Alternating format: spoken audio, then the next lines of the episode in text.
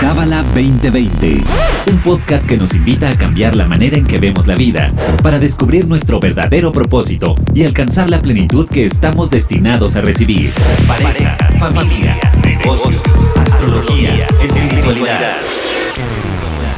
Escúchanos semanalmente para saber cómo aplicar esta sabiduría universal en tu día a día. Bienvenida, bienvenido a este segundo episodio de Cábala 2020. El episodio pasado supongo que te habrás quedado picado o picada con toda la información que dimos, que, que, dio el maestro David Varela. Bueno, primero recordarte, yo soy Bianca Pescador, soy la anfitriona de este podcast increíble.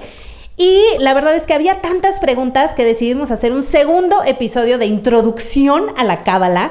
Entonces, David, seguimos platicando. Y ahora platícanos de este famosísimo hilo rojo que traía Madonna y que traía Ashton Kutcher. Y entonces era como. Y todo el mundo se empezó a, a atar o sea, uno mismo se ataba, ya sabes, el estambre, este, yo me acuerdo, el San Benito, o sea, pero era, tenía que ser rojo y tenía que ir en la mano izquierda. Entonces, platícanos un poco más de, de este, esta herramienta o qué es. Sí, exactamente, eso es lo que es, es una herramienta espiritual. Es algo muy hermoso porque para poder entender esta herramienta y de dónde viene y qué se hace con esto, primero de todo hay, varios, hay varias cosas. Es como si fuera una esponja espiritual, ¿no? El hilo rojo es como si fuera una esponja espiritual. Primero, el rojo es uno, es el color que si lo ves en el espectro de los colores, está, es el que está más hacia la izquierda. Y en Kabbalah la izquierda representa el deseo de recibir.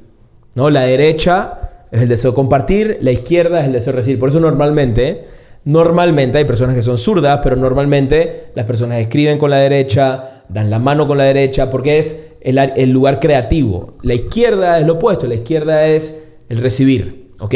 So, no significa que es bueno o malo, sino que son dos energías. Tenemos deseo de recibir y deseo de compartir.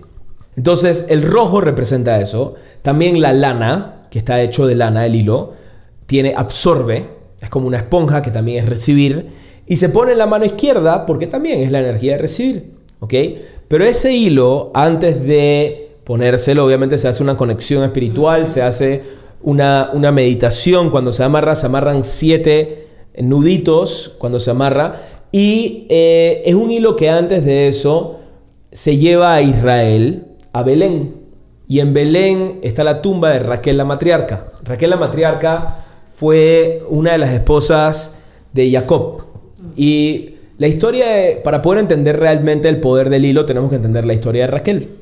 So, Jacob era este, este hombre muy buen mozo, muy apuesto, que sale de su tierra, se escapa en verdad, se escapa de su hermano que lo quería matar y se encuentra en una pradera, se encuentra con esta hermosa mujer, que era Raquel.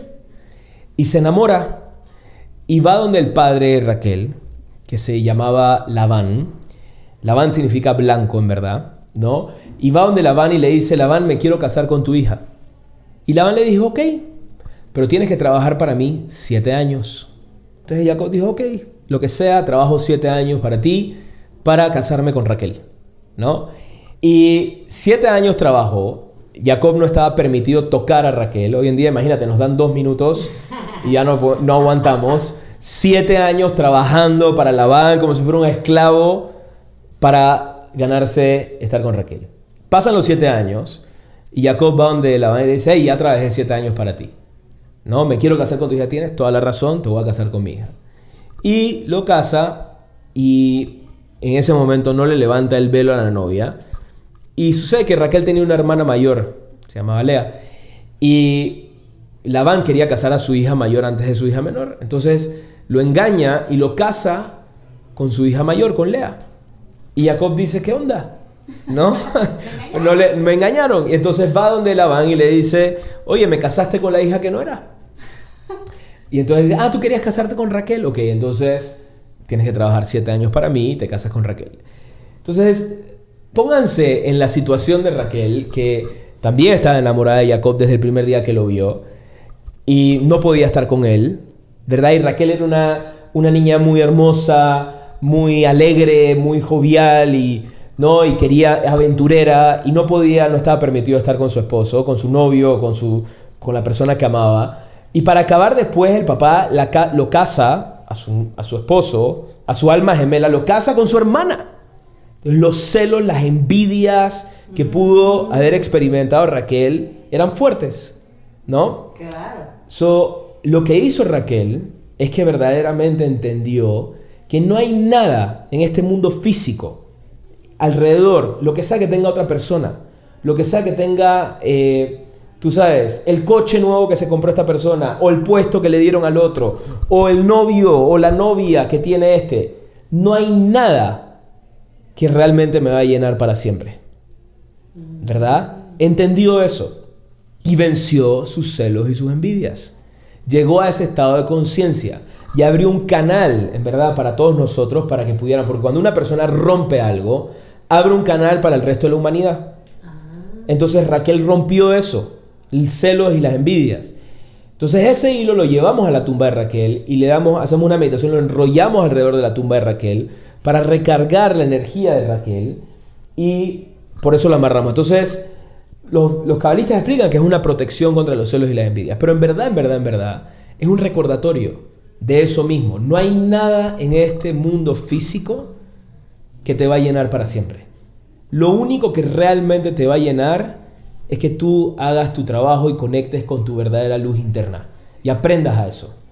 Entonces, vamos por la vida, no, ahora esto es lo que tengo que tener. Y lo recibimos y nos llena por un ratito, pero después se va. Y después vamos y, y no, y, y, luchamos y luchamos y luchamos y luchamos la vida. Ahora es este puesto, ahora es este cheque, ahora es esto lo que sea, ahora es tener esta pareja, ahora es tener esta casa. Y la tenemos y está lindo y está hermoso, pero esa energía se va. Y ese es el verdadero propósito del hilo rojo. Okay. Acordarnos y al grado que nos acordamos y al grado que vivimos en ese estado de conciencia, es al grado que nos protegemos también de las miradas, las envidias y los celos de otras personas. Porque sí afectan, obviamente, cuando, cuando nosotros envidiamos y celamos a otra persona, energéticamente le estamos robando a la otra persona.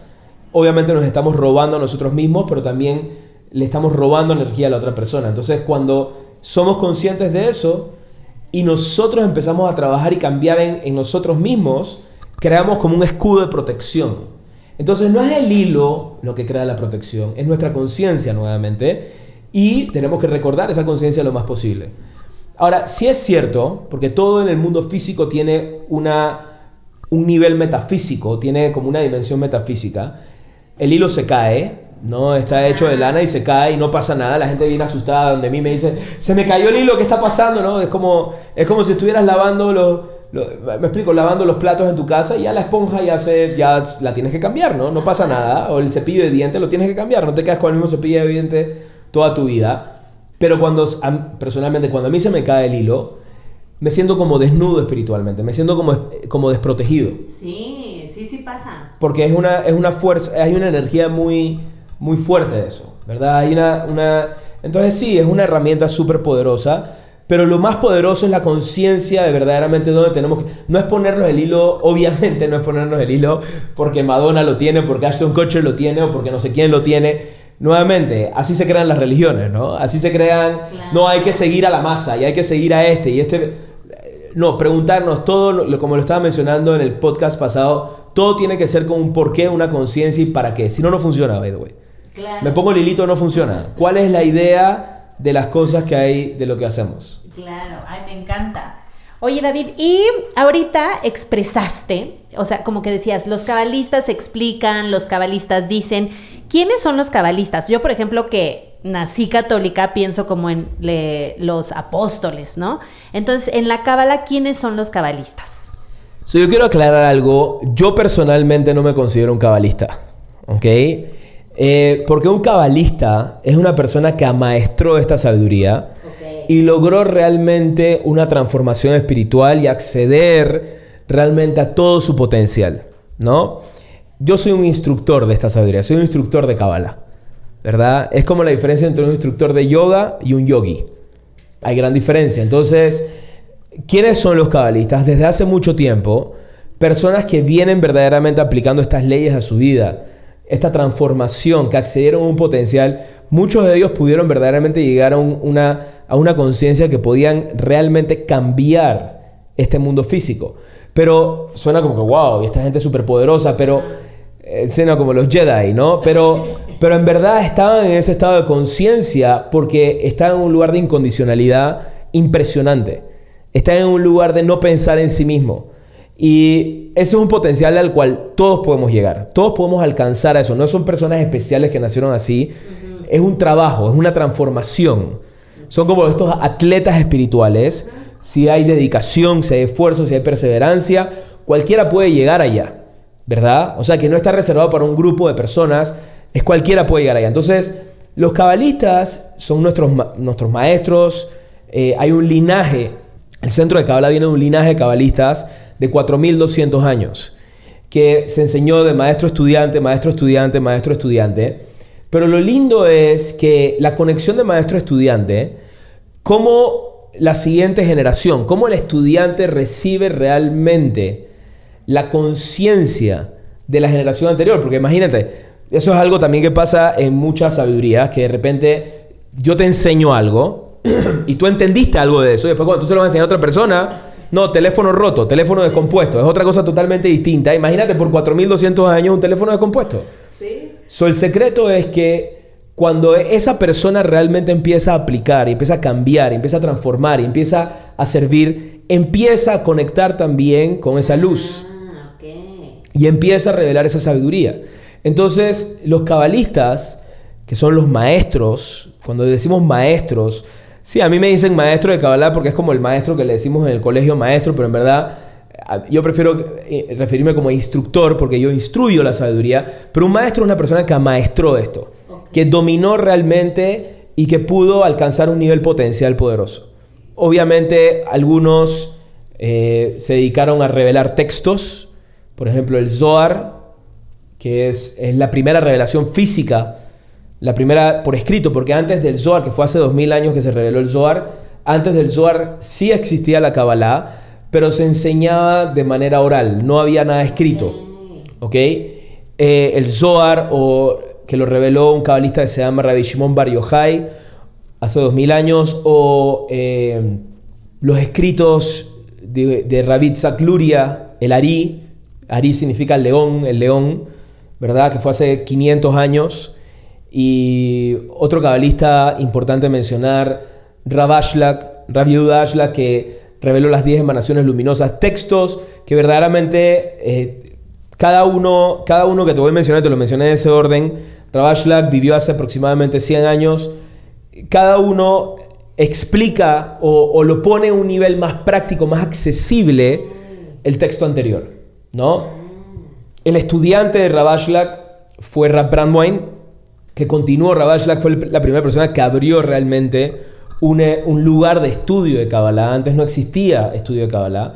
Rab Brandwein continuó eso y recaudó donaciones para poder imprimir los libros que su maestro Rabashlak había escrito.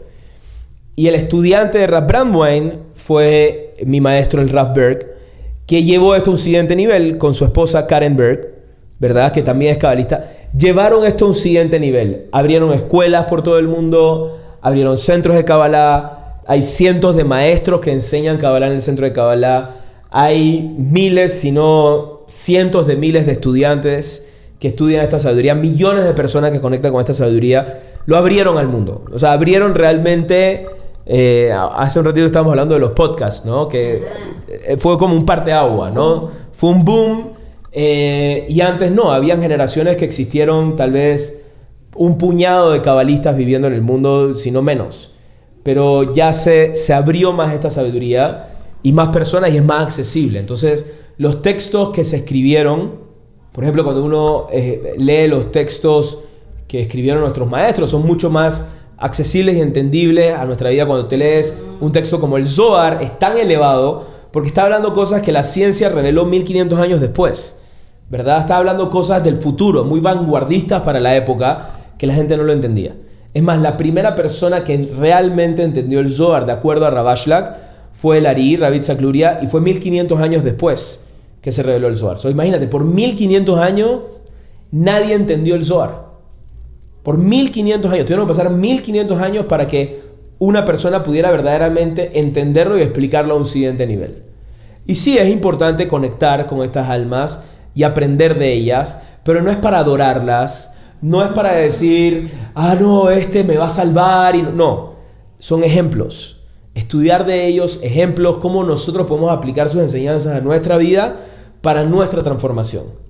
Y ahorita que decías, David, por ejemplo, yo creo que es un privilegio de, nuestra época poder estudiar Kabbalah, sobre todo también las mujeres, ¿no? Porque yo tenía entendido que antes estudiaban los hombres mayores de 40 años, tenías que ser judío, o sea, estaba como muy cerrado a cierta población y ahorita incluso los niños tienen espiritualidad para niños, o sea, de verdad que es un privilegio de esta era. Sí, es algo impresionante. Yo también por mucho tiempo cuando empecé a estudiar esta sabiduría, me decía a mí mismo, wow, es un gran mérito que estoy viviendo en esta época, que se está abriendo esto que es tan grande, porque yo lo comparo literalmente, inclusive puede ser más que eso, es más fuerte que eso, como el renacimiento. Imagínate, antes la gente pensaba que la Tierra era plana, hasta que un loco que se llama Cristóbal Colón se fue por el barranco y descubrió que no, era redonda. ¿Verdad? eso es lo que está pasando ahora mismo espiritualmente. Hay una revolución espiritual que nuevamente, lo que tenemos que preguntarnos, ¿queremos ser los que estamos en el status quo, que pensamos que la Tierra es plana? ¿O queremos ser los locos que se fueron al nuevo mundo y descubrieron que no era así? ¿Verdad? No, que se cayeron por el barranco. Pero, pero algo que tenemos que saber también, y algo que tenemos que saber que es muy importante, es que si nos está llegando esto a nuestra vida, es por algo, no es porque, porque sí. Y hay algo que la razón, Rabashlak también explica que hay, tres, hay, hay razones por la cual la Kabbalah no estaba revelada a las masas antes. Uno era porque era imposible de entenderla. ¿Ok? Era algo tan elevado que era imposible de entenderla. Y gracias a la ciencia, por ejemplo, el Zohar, que se reveló hace 2000 años, describe el Big Bang. El Big Bang, que es cómo se creó el universo, es algo que ah, recientemente, hace 20, 30 años, tal, vez menos, 20 años, 15 años con el telescopio Hubble, se dieron cuenta que realmente fue así. ¿Me explico? Entonces, gracias a la ciencia hoy estamos, es más entendible, es más, es más aceptable, ¿verdad? Eso es uno. Y dos, también era innecesaria. La humanidad no era suficientemente madura para poder entenderla y que le, le funcionara en su vida. Entonces se tenía que revelar a cuentagotas la sabiduría. Y cada, por ejemplo, la vez pasada me preguntaste acerca de las religiones. En mi opinión, cada religión es una revelación de la verdad. A cuentagotas, lo que necesitaba la humanidad en su momento. Y se sigue revelando. O sea, no significa, ah, ya. Es como, si yo me aferro a algo del pasado, es como decir, no, lo que aprendí en pre-kinder o lo que aprendí en primer grado es lo que es. Ya no tengo que aprender más nada. No, constantemente estamos en evolución. Constantemente. Y la ciencia inclusive es una, es una revelación espiritual. Porque es verdad, es, es, una manifestación, son leyes que pertenecen a este mundo. Entonces no se pelea con la ciencia, no se pelea con nada, en verdad. Es el proceso de esa revelación y esa maduración del mundo.